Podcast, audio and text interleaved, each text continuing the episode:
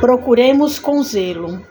Procurai com zelo os melhores dons, e eu vos mostrarei um caminho ainda mais excelente.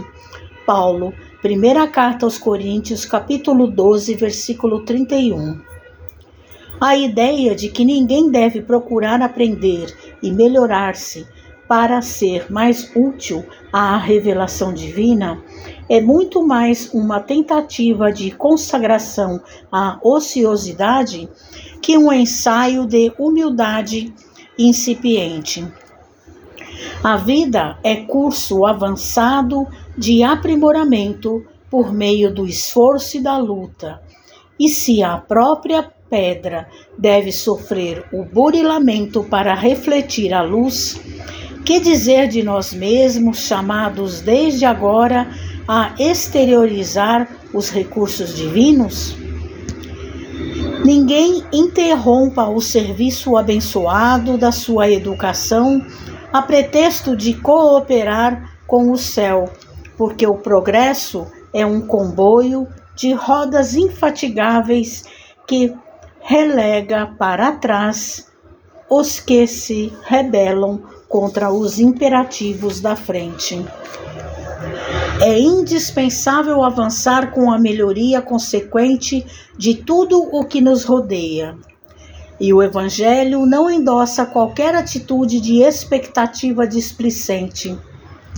A palavra de Paulo é demasiado significativa.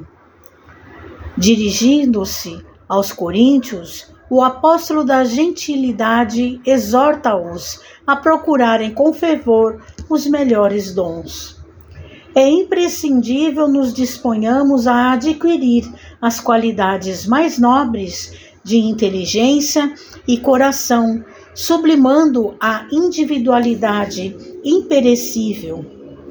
Cultura e santificação por meio do trabalho e da fraternidade constituem dever para todas as criaturas.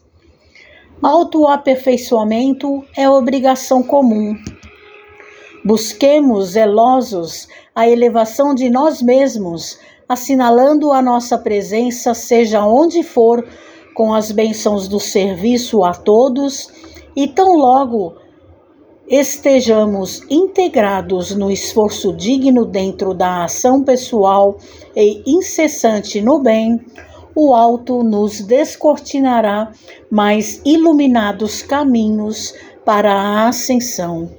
Mensagem de Emmanuel no livro Fonte Viva, Psicografia de Francisco Cândido Xavier.